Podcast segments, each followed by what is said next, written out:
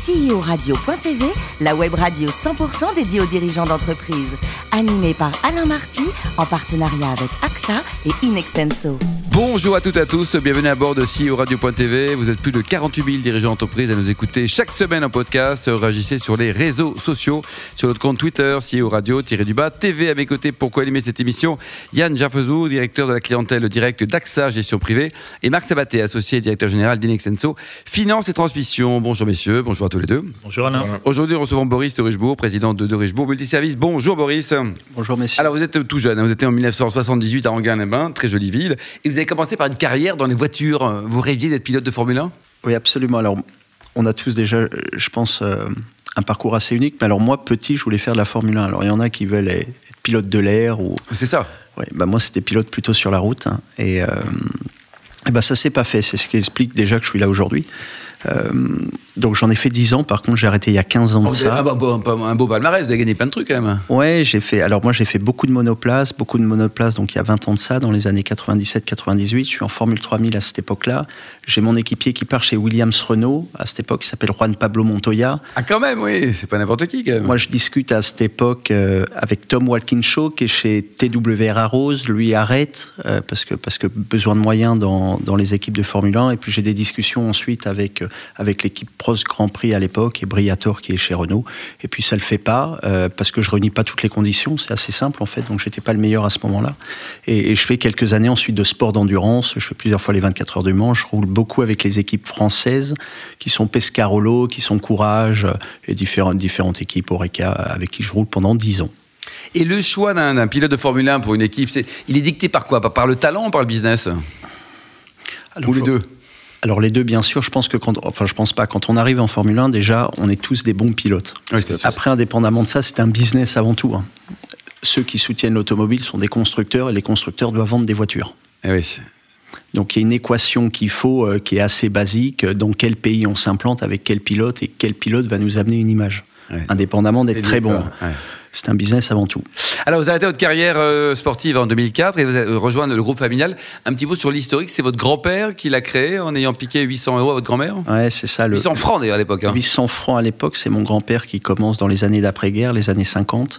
Euh, mon grand-père pique donc sous le matelas de ma grand-mère, qui est petite main à l'époque, elle a 800 francs, donc elle est couturière. C'est pas gentil quand même. Hein. Il lui prend ses 800 francs et il lui dit écoute, attends-moi à midi à la fenêtre et puis euh, attends. Donc elle se met à la fenêtre à midi et elle voit passer en fait euh, une épave remorquée. Et les 800 francs sont partis donc cette épave-là, donc ça a été le drame à la maison, paraît-il.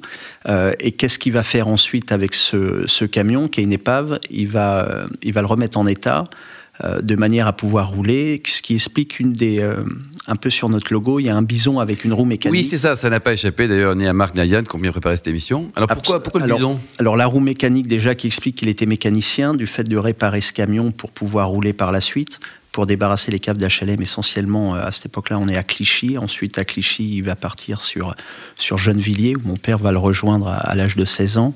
Et pourquoi le bison? Ce qu'on disait de mon grand-père euh, qu'il était plutôt euh, fort et costaud et foncé comme un taureau.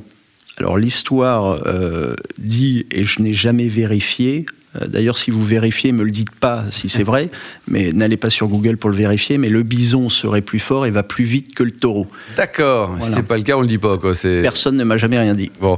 Aujourd'hui, le, le groupe Boris, euh, euh, ça représente quoi comme chiffre d'affaires au niveau mondial et, et total et différents métiers? Alors sur le groupe, on réalise à peu près 3 milliards d'euros de chiffre d'affaires avec deux branches, une branche de Richebourg Environnement, une branche de Richebourg Multiservice, à peu près euh, à peu près à peu 40 000 personnes dans le groupe sur une géographie qui va de la France à la Turquie, à l'Afrique du Nord, une partie Chine, euh, ensuite Canada, États-Unis, Mexique.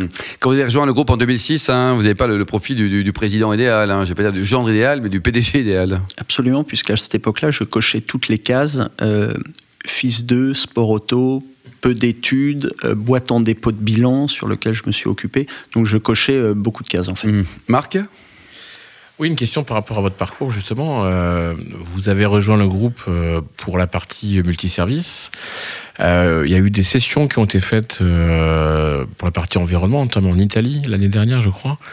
Est-ce que le multiservice pour vous, c'est, enfin, et pour le groupe de Richebourg, c'est, c'est une nouvelle, enfin, c'est c'est le métier d'origine en partie, ou, ou c'est le, le- le- le nouveau développement?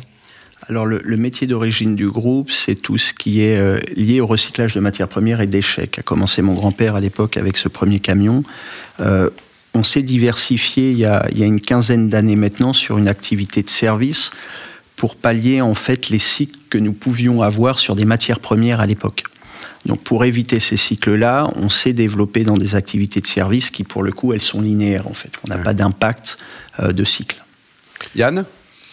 Oui, vous développez également euh, beaucoup à l'étranger avec des, implantations. Quels sont les critères qui vous poussent à rentrer sur, un, sur un marché dans un pays? Alors sur la sur l'activité service dont je m'occupe, on a on a quatre domaines d'activité, une très liée à l'industrie, euh, beaucoup dans l'aéronautique, on a une forte expertise, une très liée au tertiaire, où on intervient en tant que facility management, euh, une dans l'urbain aussi, sur tout ce qui est partie collecte de déchets qui, dont mon frère s'occupe Thomas avec la gestion de l'eau. On a une partie euh, éclairage public, maintenance de mobilier urbain et puis euh, dans l'intérim très spécialisé. Alors pourquoi on va à l'étranger dans tel ou tel pays? On a deux cas de figure. Le premier, on est extrêmement spécialisé dans une industrie qui est l'aéronautique. Donc là, on suit nos quelques clients qui sont peu mais mondiaux. Donc c'est les gros clients, les gros, les gros constructeurs mondiaux. Donc c'est un Airbus, c'est un Boeing, c'est un Bombardier, c'est un Comac, qui fait qu'on est sur une géographie naturelle, très spécialisée, qui, nous facilite euh, l'étranger pour ne pas s'associer puisqu'on est hyper spécialisé, qui n'est pas forcément le cas si on partait sur un métier généraliste. On va pas être un très fort généraliste en Chine, alors qu'on va être concurrencé par, par des locaux qui seront bien plus forts que nous d'un point de vue relationnel. Donc on a deux cas de figure, soit on part sur des métiers hyper spécialisés, parce qu'on a une vraie expertise qui est, l'aéronautique, soit on va dans des pays à l'étranger, parce qu'on a un très bon relationnel qui fait qu'on va pouvoir concurrencer les locaux. Hmm. Marc? Oui, alors une question qui va, qui est vraiment rebond par rapport à ce que vous venez de dire.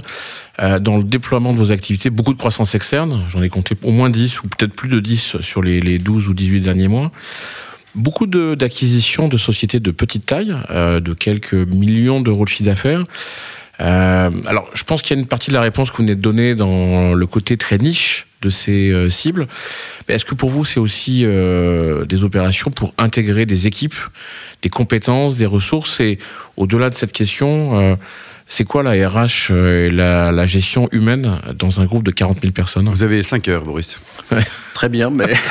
c'est parti. Alors déjà, nous sommes une société sur la partie service, donc le groupe c'est 40 000 personnes. Sur la partie service dont je m'occupe, on est un peu plus de 30 000 personnes aujourd'hui sur, sur 19 filiales différentes. Euh, on a fait pas mal de croissance externe ces derniers temps, qui est extrêmement récent, puisque ça a un an et demi. Euh, on a plutôt eu l'habitude euh, de faire de la croissance organique, puisque ça fait, on est sur notre dixième année de croissance organique, quasi à 8% par an en fait en organique, donc on, est assez soutenu sur notre croissance. Et au bout d'un moment, c'est important, je pense déjà, d'intégrer des équipes qui sont, et vous l'avez noté, de taille plutôt restreinte, pourquoi? Parce que ça fait du bien aux équipes, ça, fait, euh, ça donne une énergie un peu différente, ça nous permet euh, d'avoir un maillage qui se densifie aussi, et dans nos métiers, c'est important d'être très densifié sur, sur l'intégralité du territoire. Donc c'est une dynamique, c'est un, un, périmètre qui se densifie, et oui, c'est parfois aussi des gestions de personnel qu'on va intégrer dans le groupe qui sont importantes, puisqu'on est sur des métiers de service. On a par exemple cette année 3000 embauches de prévues. Vous avez combien de nationalités Il y a 112 nationalités dans le groupe? Oui, c'est ça, c'est 112 nationalités, euh, très riches d'un point de vue diversité, euh, très riches d'un point de vue domaine d'activité, géographie, euh, métier. Yann? Et enfin, quels sont les nouveaux métiers sur lesquels vous souhaiteriez pouvoir vous développer et étendre votre gamme de services aujourd'hui? Alors on est sur des métiers, euh, il n'y a pas réellement de nouveaux métiers, on a la chance nous de suivre nos clients, on ne prend pas les risques, on ne s'installe pas en prenant un risque industriel puisqu'on suit nos clients sur leur activité de service. Après, comment devient, euh, comment va évoluer notre service euh, Il va évoluer assez simplement. J'avais tendance à dire à l'époque qu'on fournissait un collaborateur, donc une main-d'œuvre adaptée aux besoins de nos clients, et maintenant on fournit vraiment un service adapté aux besoins de nos clients. Mmh. Ça veut dire que ce service doit être au juste coût. Pourquoi on fait la maintenance d'un immeuble quand il y a 20% de personnel en moins mmh. Et pourquoi c'est pourquoi toutes ces questions, on peut se les poser? Donc ça nécessite d'être euh, très connecté aux immeubles, ça nécessite un outil informatique euh, beaucoup plus performant aussi pour caler euh, le plus proche possible le besoin de nos clients. Marc? Oui, enfin, pour revenir au groupe familial, il y a plus d'un an, alors en janvier 2018, il y a une opération d'entrée de, fonds d'investissement, si j'ai bien lu, mais vous me détromperez, dans une entreprise qui est cotée en bourse par ailleurs. Comment on, comment on gère la cohabitation Investisseurs, marché, la famille? Alors la famille est... Majoritaire est majoritaire euh, sur les droits de vote. On n'a pas véritablement de gros fonds de pension qui sont avec nous. On a un flottant qui est assez important, un peu plus de la moitié, ou dans lequel je disais on a, plus de la moitié, euh, euh, plus de la majorité sur les droits de vote. On n'a pas de problème particulier. Il n'y a pas une problématique qui nous dit qu'il faut faire attention. Non, non, je parlais pas de problème. Je parlais de comment on gère la communication financière. Est-ce que c'est un enjeu? Est-ce que c'est une contrainte? Est-ce que c'est un atout dans vos opérations de développement? Il n'y a pas d'enjeu, il n'y a pas de contrainte, il n'y a pas d'atout. On est réglé par une législation qui existe au niveau de la bourse et qui n'est pas un sujet euh, qui pourrait être pour nous au-delà de respecter la réglementation, bien évidemment. Le sport, Boris, vous êtes très impliqué dans le sport avec euh, des sportifs de haut niveau ou anciens sportifs qui travaillent chez vous. Et vous faites également plein de choses. Racontez-nous. Oui, alors beaucoup de choses. Moi, déjà, je viens du milieu du sport euh, et j'aime beaucoup le milieu du sport. Et on a, euh, on a aujourd'hui dans le groupe des sportifs de haut niveau, un sportif de haut niveau quand on en qui bossent chez vous, hein Ouais, qui sont chez nous, avec qui on a un contrat soit, soit en, CDI pur, soit en, contrat de prestation, mais qui sont mensuels et qui durent. Euh, ils sont tous médaillés olympiques en fait actuels, et, on les utilise en fait pour euh, pour aller mobiliser nos équipes, pour envoyer donc les gens l'habitude dans le groupe de s'entraîner avec des médaillés olympiques. Alors ça, c'est assez sympa de dire qu'on puisse qu'on peut s'entraîner avec des médailles olympiques. Donc ils sont euh, régis euh, là-dessus en allant sur des régions, sur des pays différents euh, pour aller motiver tout le monde, puisque c'est des, des gars qui qui ont plutôt un gros moral globalement et, les bobos du quotidien on les oublie vite quand on a euh, parfois des, paralympiques qui nous parlent de leur vie euh, on relativise, ça relativise beaucoup de choses pas mal de choses absolument donc on les envoie sur euh, sur qu'est-ce qu'on peut dire aux entreprises qui nous écoutent pour les motiver à embaucher justement d'anciens sportifs? Qu'est-ce que vous pouvez leur dire Boris? Eh ben, déjà d'une part une fois qu'ils sont identifiés alors ils sont assez faciles à chercher puisqu'ils sont eux-mêmes demandeurs. D'accord. Ils sont très demandeurs, mais le fait qu'ils soient sportifs de haut niveau, ils sont un peu plongés euh, dans leur domaine, que, je connais puisque j'en viens. Ils n'ont pas la chance d'avoir un réseau et un relationnel dans l'entreprise. Et puis globalement, ils ne savent pas faire. Quoi. Mhm. Donc, disons qu'il faut faire le premier pas. Une fois qu'on l'a identifié, il faut aller le chercher. Et globalement, une fois qu'on va le chercher, euh, il est plutôt satisfait. Boris, vous êtes également actif au, sein du, MEDEF hein, et proche des ETI comme, comme la vôtre? Oui, très actif sur cette partie-là. Pourquoi déjà D'une part, puisqu'on fait partie de ces entreprises en France? Euh, moi, je m'occupe d'un club, euh, d'un programme plutôt, qui a été, euh, qui a été fait il y a deux ans de ça par le MEDEV qui s'appelle Proscenium. Donc à l'époque de Geoffroy de Bézieux ou Pierre Gattaz À l'époque Pierre Gattaz en fait. Et Pierre, Pierre Gattaz à l'époque m'a demandé d'animer ce programme euh, donc d'ETI euh, avec deux critères qui sont, qui sont respectés. C'est toutes les sociétés de plus de 300 millions d'euros uniquement représentées par le président et club que programme que j'anime avec le MEDEV, donc de faire en sorte que les gens puissent se rencontrer déjà d'une part et puis puissent échanger sur différentes problématiques qu'ils peuvent avoir, soit avec des autorités publiques ou pas. Enfin, vous faites partie des, Young Leaders. Qu'est-ce que c'est exactement? Oui, sur. Euh, j'ai eu la chance de faire partie, ouais, des, de faire partie plutôt des Young Leaders, tout ce qui est France China Foundation, parce qu'on on a beaucoup d'activités en Chine actuellement, on signe pas mal de contrats. Et bah, je dois cocher la case euh, pour en faire partie aujourd'hui. Mmh, vous êtes aussi ambassadeur euh, EPIC, qu'est-ce que c'est ça? Oui, ambassadeur EPIC. Après, on arrête là parce que. Puis vous avez que 24 heures par jour en plus. Hein, oui. oui. je suis ambassadeur EPIC. Moi, je suis très animé par tout ce qui est non-profit. Euh, qu'on a mis en place dans l'entreprise. Donc ambassadeur et l'arrondi de salaire, non en fait. Hein? C'est l'arrondi salaire. On a laissé à chaque euh, chaque collaborateur de donner tous les mois entre 50 centimes et 5 euros. L'entreprise abonde. Vous donnez un euro, je donne un euro. Et qu'est-ce qu'on fait de cet argent-là en fait? Donc on collecte de l'argent. Je reverse de l'argent à des, des, associations qui sont soutenues par EPIC, donc euh, qu'a fondé Alexandre Mars. Et une fois qu'on soutient ces associations, je demande une contrepartie. Une contrepartie, quand on soutient des écoles, c'est de leur dire bon, on va collecter de l'argent, on vous en donne, moi je veux des sièges dans vos écoles. Et qu'est-ce qu'on fait de ces sièges? On les propose à des enfants de collaborateurs, dans les écoles, dans le sport, qui fait qu'on a un cercle assez vertueux qui est très indolore pour tout le monde puisqu'on demande entre 50 centimes et 5 euros. on peut le faire quoi. Donc ça coûte pas d'argent parce que j'ai la chance du volume des 30 000 personnes.